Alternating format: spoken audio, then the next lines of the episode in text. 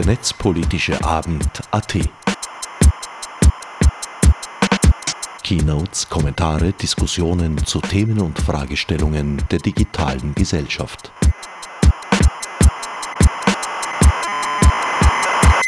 Herzlich willkommen, vor allem mal all jenen, die sich nach gut zwei Jahren hier im Real Life ins MetaLab äh, hineingetraut haben in der Rathausgasse 6 in Wien zum bereits 62. Netzpolitischen Abend AT. Mein Name ist Leonard Dobusch, ich darf ihn heute moderieren.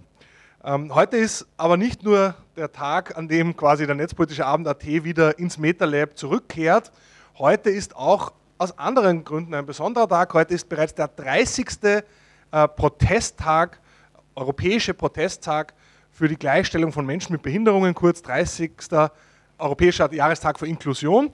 Und äh, das ist deshalb so passend und das trifft sich deshalb so gut, nicht nur, weil es sich trifft mit dem ersten Vortragsthema, das wir heute haben, sondern weil wir heute auch zum ersten Mal äh, im Livestream und auch hier vor Ort eine Live-Übersetzung äh, in Gebärdensprache haben.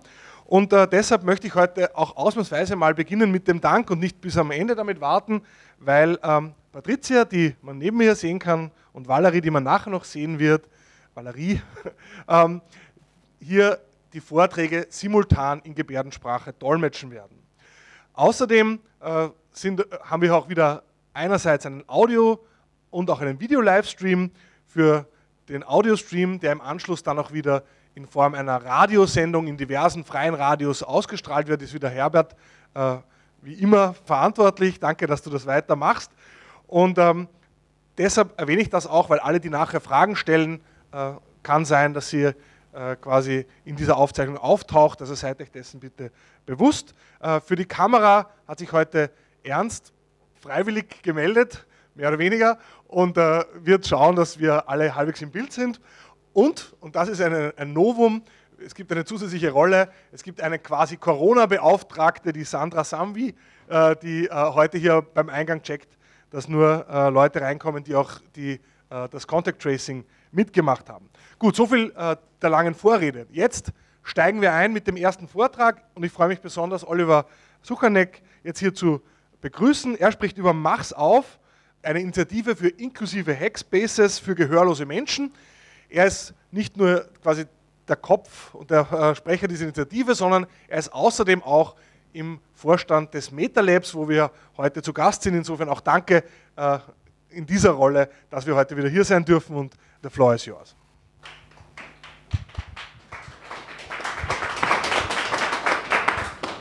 Ja, cool. Also als Rolle von MetaLab sage ich natürlich auch Danke. Schön, dass es wieder stattfindet. Äh, ja, also ich bin Oliver Suchanek. Im MetaLab kennt man mich unter Fussel.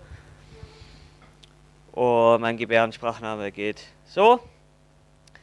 Ja, also sehr cool, dass heute dieser besondere Tag ist. Äh, das habe ich mir selber heute auch auf Twitter erst entdeckt, dass dieser besondere Tag ist äh, für die Gleichstellung von behinderten Menschen.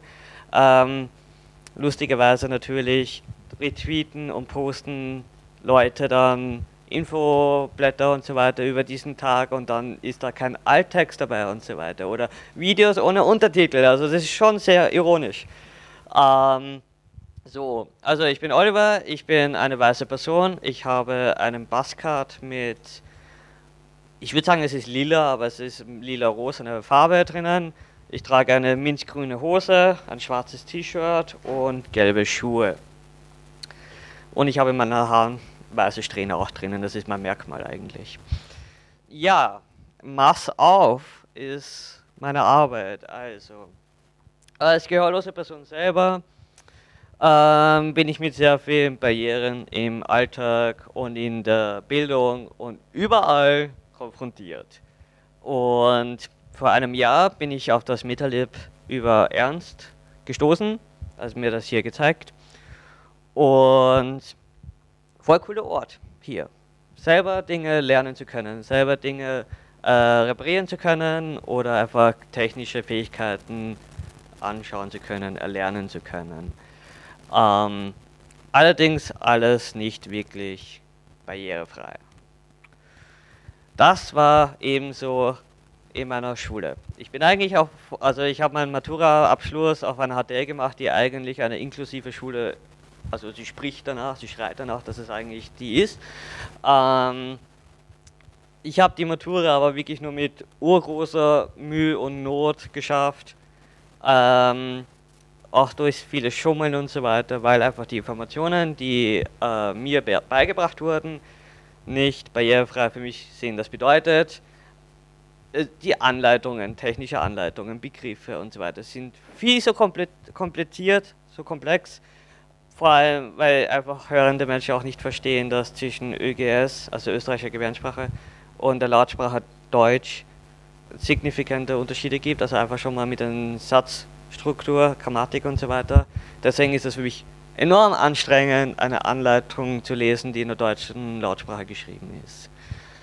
Genauso einfach auch, es ist sehr wenig visuell aufbereitet, also es ist sehr viel Theorie, sehr viel Text.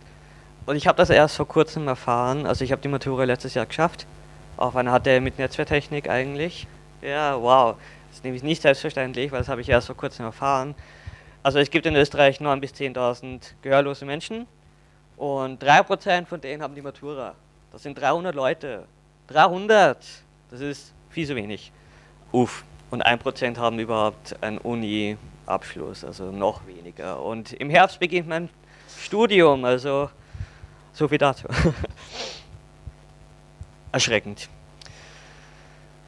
Hackspaces wie hier gibt es ja dann die Möglichkeit, dass man dann Fähigkeiten erlernen können, die man in der Schule eben nicht mitkommt, verpasst und so weiter. Ich habe von vielen gehörlosen Menschen schon gesagt bekommen, dass sie gerne herkommen wollen, dass sie gerne sowas wie das brauchen und sie interessieren würden, aber sie kommen natürlich nicht her, weil sie sich nicht willkommen fühlen, weil sie einfach so eine große Hürde haben, herzukommen. Und ich muss ehrlich sagen, so geht es mir auch. Also wenn ich habe ein Kochlemblatt also ich schaffe, also ich habe Tage, wo ich das Kochlemblatt einfach nicht aufsetzen will, dass ich einfach nichts hören möchte. Das ist, uff, hören ist anstrengend. Ehrlich, braucht man eigentlich nicht. Ja. Ähm, und ich weiß aber, wenn ich einen Tag habe, wo ich das Kochlemblatt nicht aussetzen möchte, weiß ich, ich kann nicht ins Lab kommen. Weil ach, es ist passiert einfach wenn nicht alles, über Lautsprache. Äh, bis vor kurzem gab es die Türklinge nicht ohne Lichtsignal, die musste ich dann einführen. Und dann haben mir Leute aus dem Meter geholfen, dass es dann perfektioniert wurde. Aber das ist dann schon die erste Hürde, dass ich dann quasi hier sitze und mir denke, also eigentlich möchte ich meine Essenslieferung bestellen, aber ich höre es dann nicht, wenn es läutet. Und das ist dann so, okay, dann kann ich mir einfach nichts bestellen. Und das ist so eine kleine Hürde, die nicht sein muss eigentlich. So, jetzt kommen wir zu meiner Arbeit und zwar Mass auf ist von der, eine Initiative von der Ice Hub von der Ludwig Boltzmann Gesellschaft äh, gefördertes Projekt in Kooperation mit der TU Wien, mit dem Equalicent. Equalicent ist ein Bildungsinstitut für Gehörlose und das Projekt möchte eben hier das Hackspace inklusiver für Gehörlose machen. Das fängt einfach damit an, dass es jetzt eine Lichtklinge gibt. Yay! Bis hin zu, dass jetzt also Leute mehr von Gebärdensprache, also von der österreichischen Gebärdensprache hier erfahren, mitkriegen. Darauf bin ich sehr stolz. Also jetzt drei Leute aus dem Hackspace wegen mir haben jetzt mit dem Gebärdensprachkurs angefangen das ist sehr cool, sehr wichtig. Äh, ein, zwei Leute lernen ein bisschen schon mal das Alphabet so, das ist auch sehr cool. Man am Anfang bis hin zu allgemeine Aufklärung, was es eigentlich für mich bedeutet, gehörlos zu sein für die hörenden Menschen. Also, dass einfache Sprache, wenn es um Erklärungen geht, wichtig ist. Also ich habe vor kurzem Schweißen gelernt und das Schweißen hat so funktioniert, dass die hörende Person, die es mir gezeigt hat, wirklich einfache Sprache, also wirklich Subjekt, Prädikat, Objekt, Punkt, mir das zeigen konnte. Yeah. Oder beim Laserkarten hat eine Person ein Erklärungsvideo gemacht und sich tatsächlich hingesetzt und Untertiteln dafür geschrieben. Also das ist enorm super und ein guter Anfang. Und mit Mass auf äh, wollen wir eine Reihe von Veranstaltungen, wie das jetzt gerade, so Präsentationen, Aufklärung schaffen, äh, Leute einladen, sich mehr damit auseinanderzusetzen und das Hackspace nach und nach immer inklusiver zu machen für gehörlose Menschen. Genau. Ja. Yay. Dankeschön.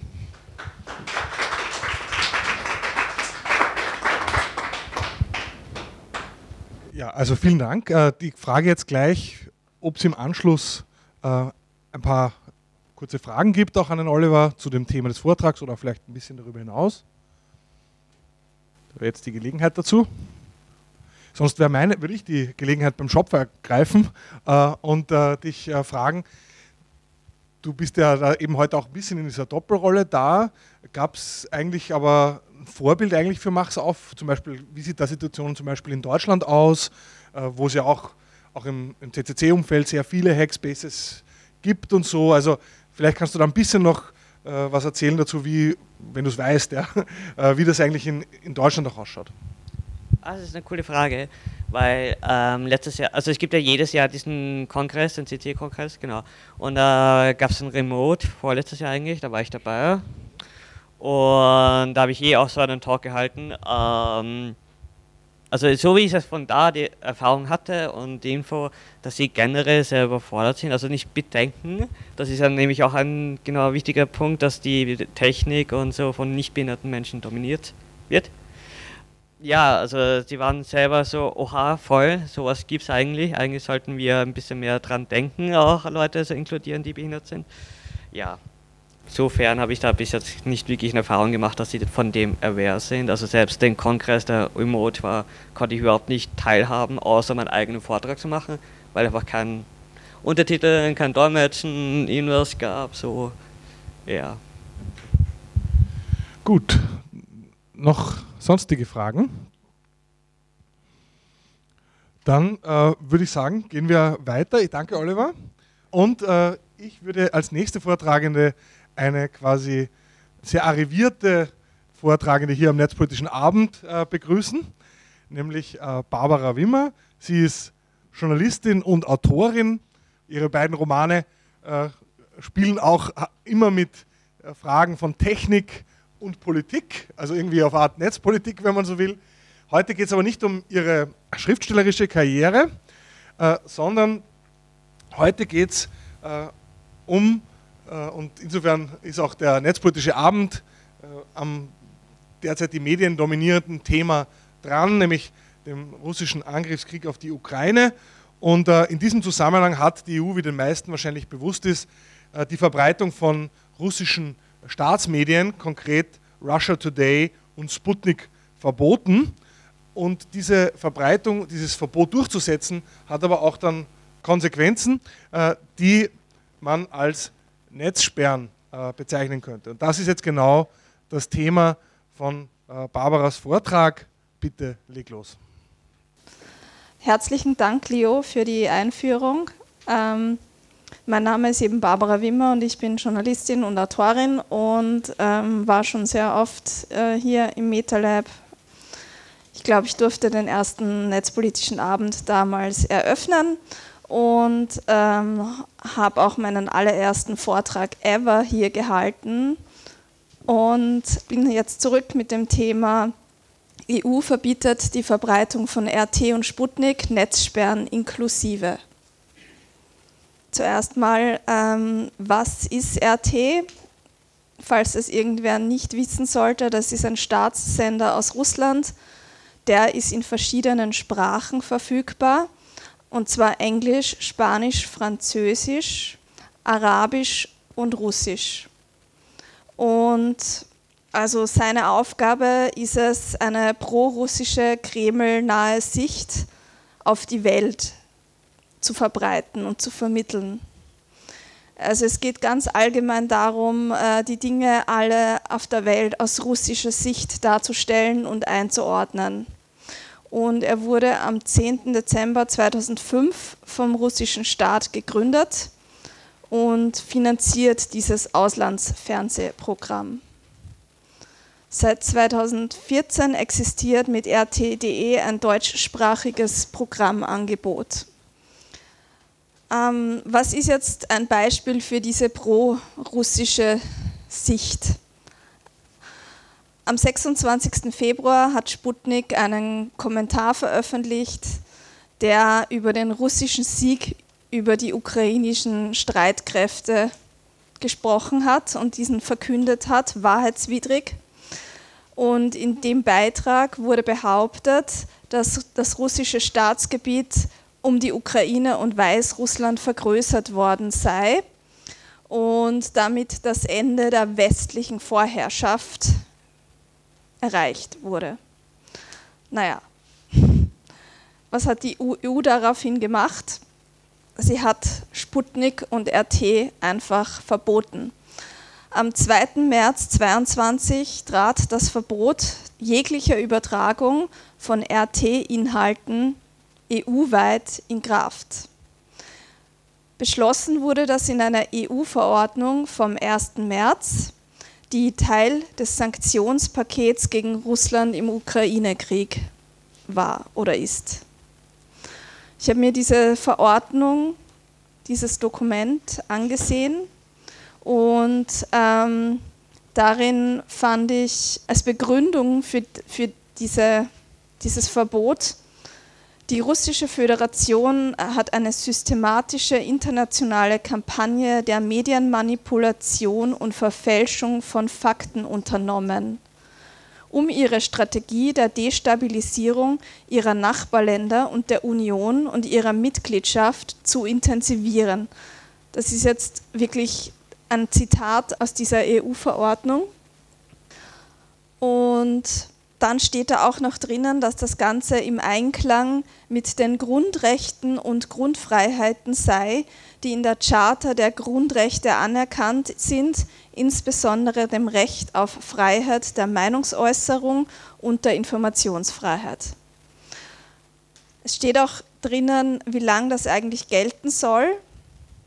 Die Maßnahmen werden so lange beibehalten, bis die Aggression gegen die Ukraine beendet wird und bis die russische Föderation und die mit ihr verbundenen Medien die Durchführung von Propagandaaktionen gegen die Union und deren Mitgliedstaaten einstellen.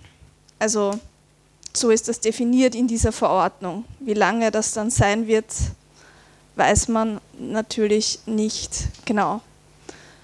Und ähm, was muss jetzt gesperrt werden? Der russische Staatssender RT ist in Österreich seit dem Verbot schon nicht mehr im TV zu finden. Und zwar unmittelbar danach haben ihn A1, 3 und Magenta, also die drei großen, sofort aus ihren TV-Sendepaketen gestrichen. Doch neben dem TV-Angebot, also via Kabel, Satellit oder IPTV, ähm, mussten auch die Internet Service Provider agieren und sie wurden dazu aufgefordert, audiovisuelle Inhaltsangebote von RT und Sputnik im Netz zu beenden, also zu sperren. Das betrifft insgesamt mehr als 400 Anbieter im ganzen Land. Doch was muss jetzt eigentlich gesperrt werden? Von RT gibt es verschiedene Domains, wie etwa rt.com oder de.rt.com und bisher gab es halt keine Sperrliste. Und die Anbieter, die RT-Inhalte weiter zugänglich machen, mussten aber mit einer Strafe von 50.000 bis zu 50.000 Euro rechnen. Und das, ohne, das mit der fehlenden Sperrliste ist natürlich ein äh, großes Problem, ähm, was vor allem die Internet Service Provider Austria gestört hat. Äh, auf den Folien zu lesen ist jetzt dieses Zitat. Jetzt muss jeder der 400 Internetanbieter in Österreich nach eigener Einschätzung entscheiden, welche Seiten zu sperren sein könnten. Damit fühlen sich alle Betriebe wie bei einer Verkehrskontrolle, bei der allerdings erst im Nachhinein die Höchstgeschwindigkeit verraten wird. Also RT ist zu sperren, aber was von RT eigentlich?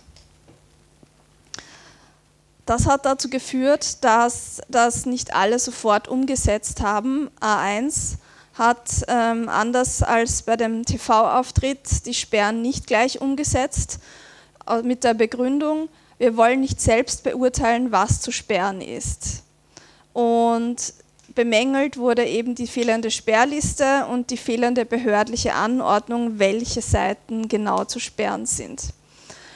Die Behörde, die zuständig sein soll dafür, ist die Com Austria. Das wurde in einem äh, österreichischen Gesetz so definiert, was äh, dann adaptiert worden ist und was diese Strafen bis zu 50.000 Euro vorsieht.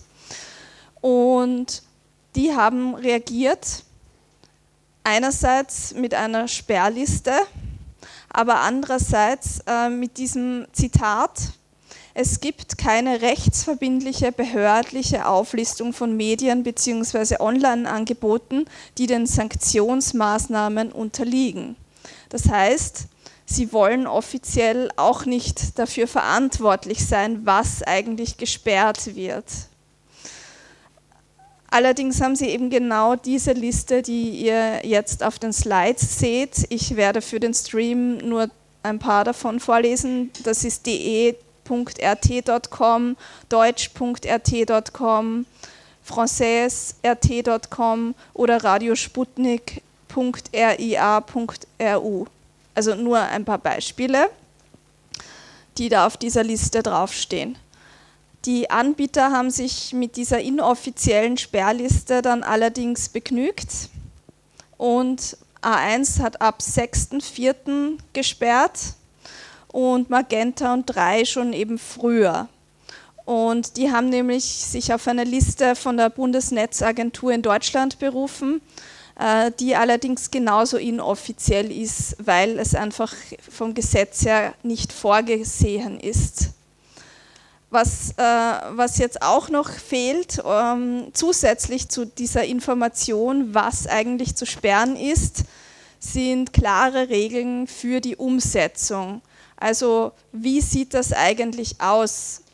Netzsperren können ja aus technischer Sicht auf verschiedenen Wegen durchgeführt werden.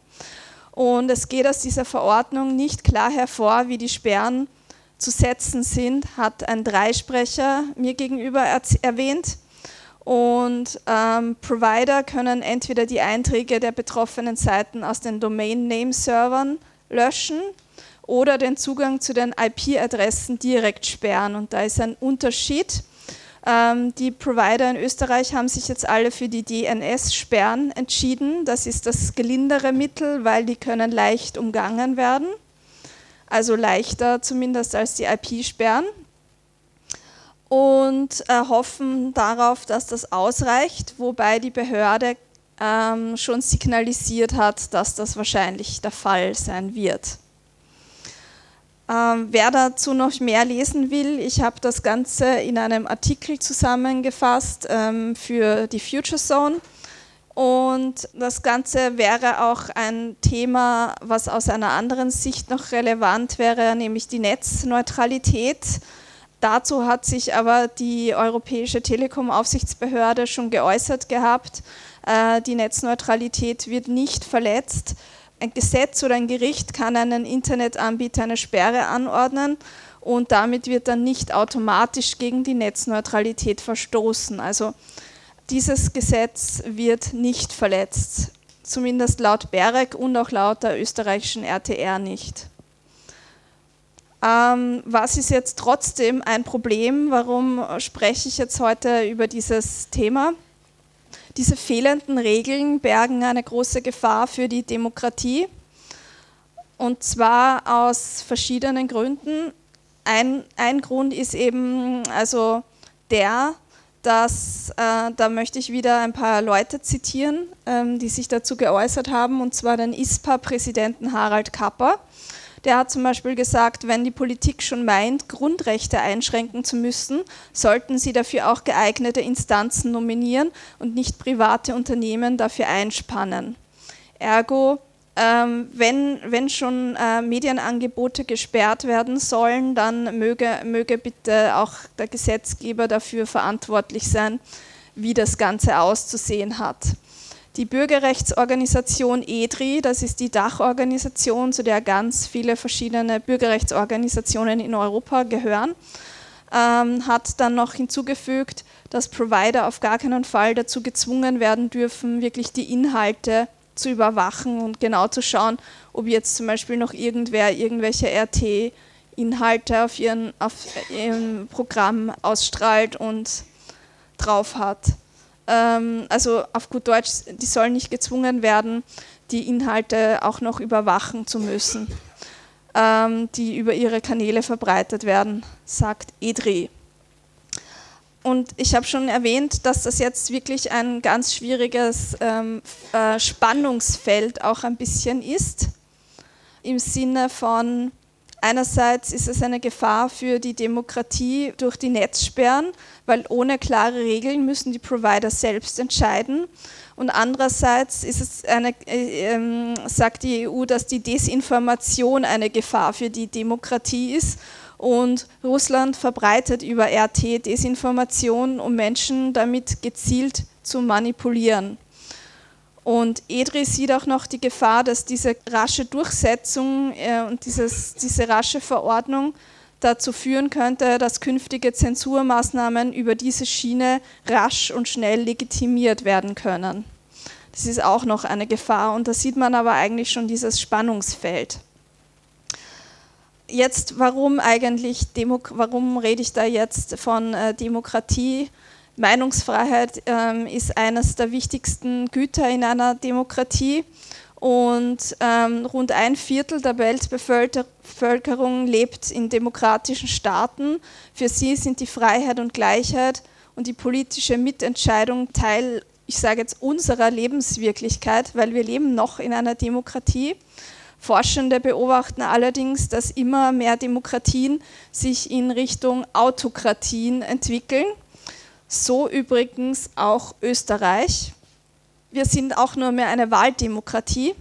Der jährliche Demokratiereport vom, von der Universität Göteborg hat eben festgestellt, dass bei uns äh, es zwar so ist, dass wir noch unsere Stimme bei den Wahlen abgeben dürfen, aber an anderen Bedingungen, die eine Demokratie ausmachen, hapert es. Also ähm, wir sind äh, laut diesem Institut auch keine liberale Demokratie mehr. Dann gab es auch vor kurzem den Tag der österreichischen Pressefreiheit und da sind wir auch im Ranking massiv abgestürzt. Gleich einmal 15 Plätze deswegen ähm, wird halt von einigen ähm, Personen dieses wirkliche Verbot von RT sehr kritisch gesehen. Äh, sie sind der Meinung, dass man Desinformation besser kontern sollte, äh, anstatt einfach alles zu verbieten. Äh, einer, der diese Meinung vertritt, ist Stephen Hutchins, ein Professor für Russischstudien an der Universität in Manchester. Er hat gesagt, RT betreibe Desinformation klar, aber es sei wichtig, darüber etwas zu erfahren, um kontern zu können. Es ist besser, die Propaganda und Desinformation zu hören, als sie zu verstecken oder zu verbannen. Und man soll keine Angst vor RT haben, sagt er auch. Eine andere Person, die ähm, auch darüber sprach, ist ähm, Galina Timchenko und sie steht seit Jahren im Visier des Kreml. Äh, der Bericht ist im Standard erschienen. Und ähm, sie war in Russland sehr harten Repressionen ausgesetzt. Ihr, äh, ihr Medium musste deswegen ins Exil und sitzt in Lettland und ist in Russland blockiert worden. Und sie wird als ausländischer Agent eingestuft oder Agentin. Sie sagt, äh, wenn du für Meinungsfreiheit und Pressefreiheit eintrittst, darfst du keine Medien sperren, auch wenn sie falsch sind und nur Propaganda verbreiten. Mit ihrer Verbotsentscheidung von RT spiegelt die EU das Verhalten von Autokraten wie Putin wider.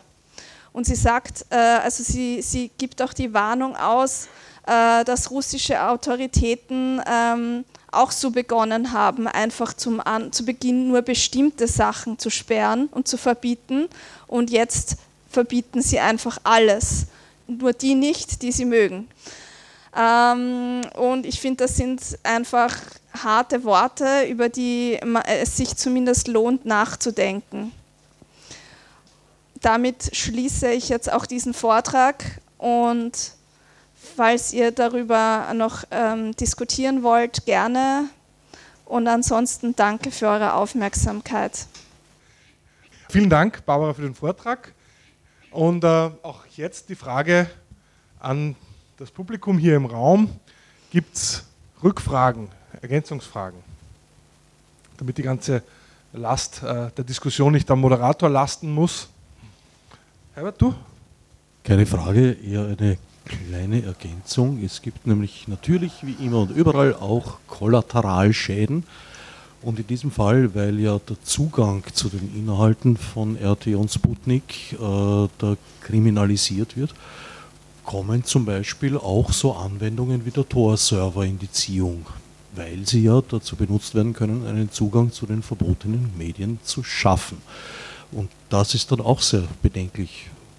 Auf der anderen Seite muss man natürlich sehen, dass eben genau diese Softwareteile, wie der Tor-Server, in Russland es vielen Leuten überhaupt ermöglichen, auf dort wiederum gesperrte Medien zuzugreifen. Also es ist alles ganz schwierig.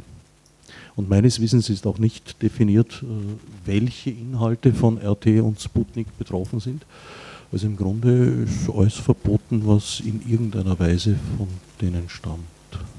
Ich fände es persönlich auch klüger, dem anders entgegenzutreten, als genau die Vorwürfe von Verschwörungstheoretikern und Theoretikerinnen zu bestätigen. Das war jetzt ein Kommentar. Äh, ich würde ja. dann vielleicht eine Frage nachschieben. Und zwar, ähm, wie ist deine Erfahrung damit? Ähm, also ich habe äh, mitbekommen von Leuten, die quasi durchaus sehr, sehr äh, Russland-kritisch sind und in keinem Verdacht sind eigentlich. Putin-Versteher ist ja quasi derzeit das äh, Lieblingsschimpfwort für alle, die quasi äh, Maßnahmen auch in Frage stellen. Äh, hast du damit selber Erfahrung gemacht, beziehungsweise wie erlebst du das? Äh, wenn es um dieses Thema Netzsperren, Sperrung von Russia Today und anderen russischen Propagandaseiten geht, ähm, dass da eigentlich dann quasi unterstellt wird, man würde eigentlich quasi hier Putins Geschäft betreiben. Also ich, wie, wie lebst du diesen, diesen Diskurs äh, über diese Debatte? Ja? Also wie legitim ist es eigentlich, diese Netzsperren da in Frage zu stellen? Ja, das ist eben die, die schwierige Frage. Ich habe versucht, äh, aus journalistischer Sicht äh, mehrere Statements dazu einzuholen und es hat außer der ISPA keiner mit mir darüber sprechen wollen, was schon einmal sehr viel aussagt, meiner Meinung nach. Also ich habe einige Bürgerrechtsorganisationen abgeklappert, ohne jetzt Namen zu nennen. Die haben alle zu mir gesagt, dass sie darüber noch lange diskutieren müssen und sie dazu keine klare Meinung abgeben können ähm, was ja schon zeigt, wie schwierig es ist, da wirklich ein Urteil ähm, sich zu bilden. Und ich möchte mir in dem Fall tatsächlich selber es nicht anmaßen, darüber zu urteilen, wie andere denken dazu, weil es eben so ein schwieriges, äh, ein schwieriges äh, Thema und so ein schwieriger Diskurs ist. Ähm, wo, wo fängt man jetzt an, was zu sperren und wo hört man auf? Also deswegen fand ich eigentlich die Aussage von, ähm, von der Frau, die ich zitiert habe, deren Namen ich gerade vergessen habe, weil es kompliziert war. Entschuldigung, ich schaue schnell nach. Genau, Galina Timchenko fand ich eigentlich am treffendsten, äh, wenn, wenn man einmal die Finger drinnen hat, äh, wo hört man dann wieder auf mit dem, mit dem Zensieren? Und auch gerade bei Russland ist es ja so, also was ich sehr wohl mitgekriegt habe, also es kam irgendwann in meiner journalistischen Arbeit auf, dass Russland beginnt, das Internet abzuschotten. Und was ist dann in Folge passiert? Es sind vor allem äh, die Zensur in Russland hat extrem zugenommen. Es wurde ein Medium nach dem anderen gesperrt, es wurde ein Social Network nach dem anderen verbannt.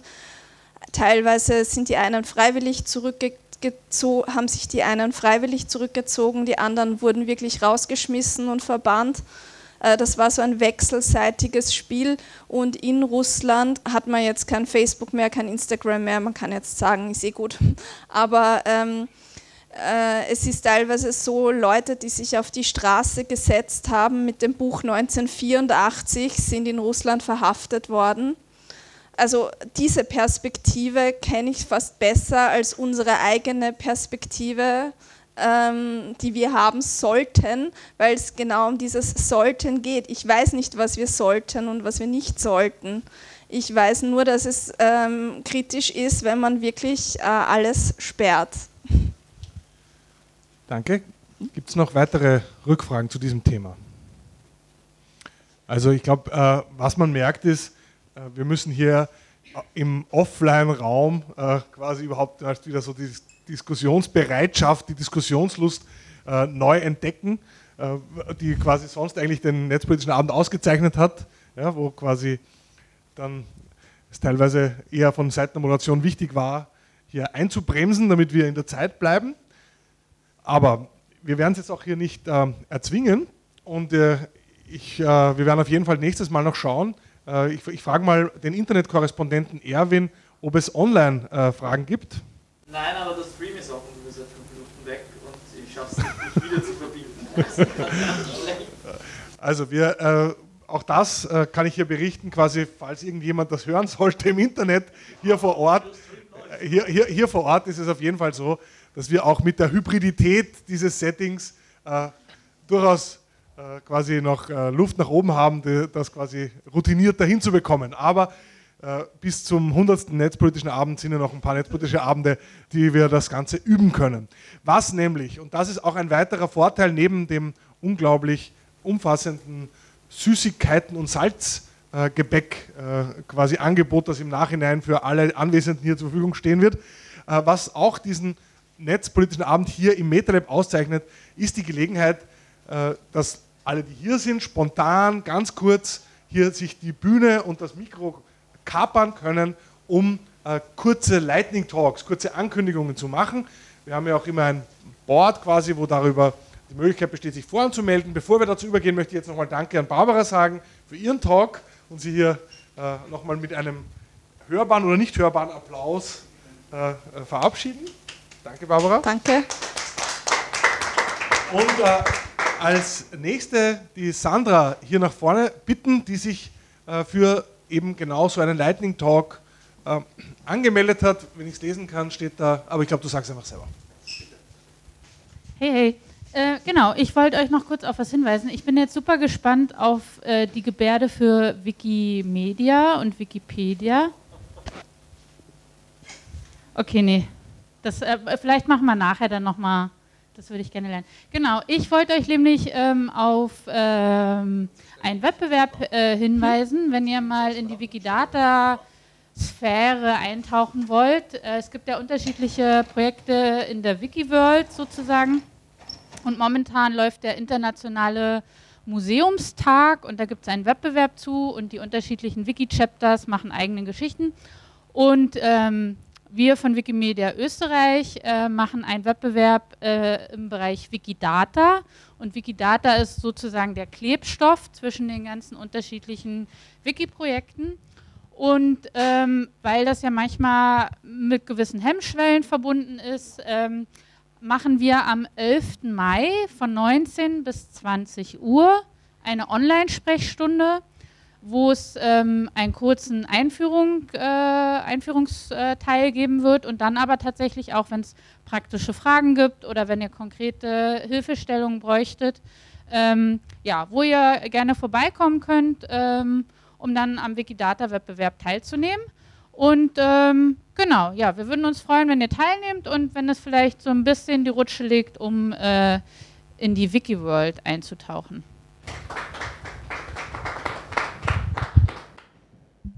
Danke. Und wie ich ge soeben gesehen habe, ähm, hat, äh, ist Oliver auf den, oder der Fussel, wenn ich so sagen darf, auf den Geschmack gekommen und möchte quasi jetzt nach seinem Vortrag, mit dem er eröffnet hat, auch die Lightning Talk Runde schließen. Diesen Gefallen werde ich ihm aber nicht tun, weil natürlich ich selber auch noch was im Petto habe und ich glaube Barbara auch noch was.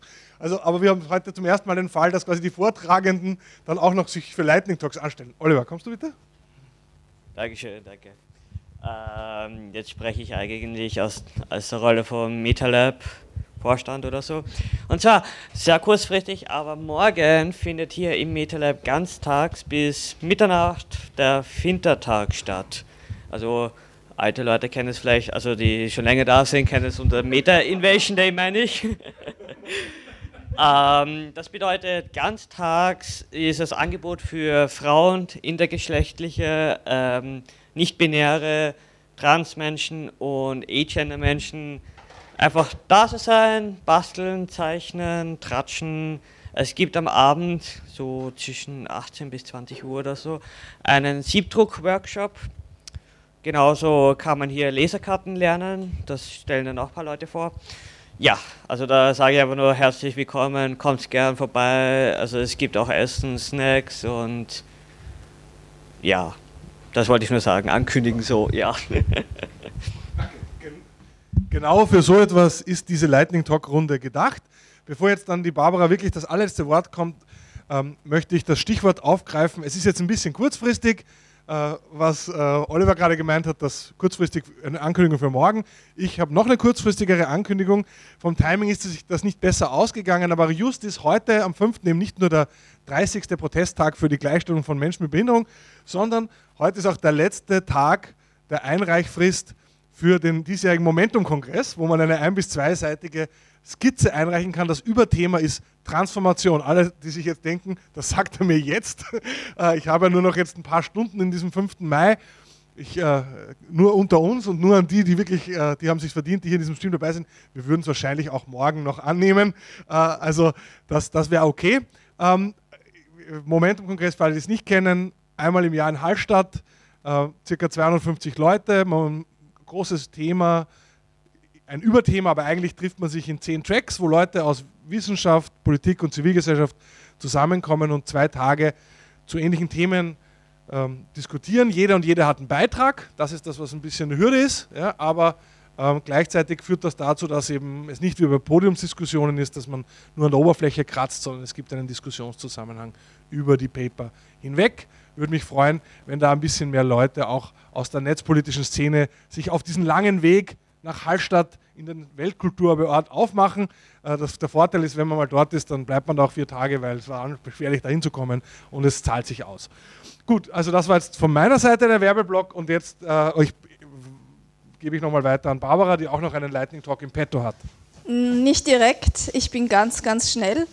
Ähm, ich wollte eigentlich nur fragen, ist jemand, äh, ich habe, nein, ist jemand da, ist eine falsche Frage, ich habe niemanden gesehen. Deswegen wollte ich es einfach nur kurz äh, noch erwähnen. Es gibt das Antikorruption-Volksbegehren und das kann man jetzt gerade unterschreiben, noch bis 9., äh, inklusive 9. Mai. Und ähm, ja, darauf wenn man österreichischer Staatsbürger ist, genau. Staatsbürger oder Staatsbürgerin. Und über 16 muss man sein. Und ähm, dann kann man das unterschreiben und ähm, 100.000 Unterschriften werden gebraucht und an, dann muss das Parlament sich mit Korruption beschäftigen. Darauf wollte ich nur noch kurz hinweisen. Und jetzt vielen Dank und es gibt Snacks. Gut, dann darf ich äh, noch äh, mal Danke sagen. Ich möchte mich nochmal explizit für alle, die erst dazugekommen sind, vor allem auch bei den beiden äh, Gebärdendolmetscherinnen heute bedanken, der Patricia und der Valerie, die hier uns äh, äh, begleitet haben zum ersten Mal. Danke, vielen Dank dafür. Bedanken auch nochmal bei MetaLab fürs Hosten, bei Herbert und äh, Ernst für die Technik, bei den beiden Vortragenden natürlich, dass sie sich auch äh, hier wieder in, ins MetaLab äh, darauf eingelassen haben, in Real Life äh, vorzutragen. Und ähm, damit sage ich danke und hoffentlich sehen wir uns im Juni zum nächsten Mal hier. Vielleicht noch eine kleine Vorankündigung. Wenn wir schon wieder quasi zurück in der realen Welt sind, gibt es auch den Plan, als netzpolitischer Abend on Tour zu gehen. Und da gibt es Pläne, den Netzpolitischen Abend mal in Graz äh, abzuhalten. Details folgen. Folgen ist das Stichwort. Wie bleibt ihr am Laufenden? Entweder auf Twitter unter @netzpad. Ihr könnt einen Newsletter abonnieren. Es gibt unser Blog unter netzp.at. Aber, und deshalb, deshalb hebe ich mir das ganz zum Schluss auf, das Beste zum allerletzten. Der Netzpad ist, auch hier danke an Ernst, seit kurzem auch im Fediverse. Und zwar auf Mastodon äh, mit einem nicht von Twitter gespiegelten Account, sondern quasi direkt auf Mastodon äh, betriebenen Account. Man kann also auch dort am Laufenden bleiben, äh, wann der nächste Netzpad stattfindet und äh, dann vielleicht hier auch wieder im MetaLab vorbeischauen. So, jetzt ist aber wirklich Schluss. Ernst will noch was sagen. Und zwar, äh, vielleicht ist noch der Handle für den Fediverse-Account ganz interessant, nämlich das ist at netzpad at äh, social.wien.rocks. Und äh, dort kann man auch direkt dann, wenn der Stream funktioniert, das nächste Mal auch direkt den Stream anschauen. Ähm, und ist sehr cool. Ja, also benutzt es. Es gibt auch irgendwo Flyer dafür, falls jetzt wer nicht ganz verstanden hat, wie diese Instanz heißt. Danke, Ernst. So, jetzt aber wirklich vielen Dank fürs Dabeisein online und hier vor Ort. Bis zum nächsten Mal. Danke. Sie hörten Mitschnitte vom Netzpolitischen Abend AT. Details und Programmvorschau im Internet unter netzpolitischerabend.wordpress.com. Gestaltung der Sendung Herbert Gnauer.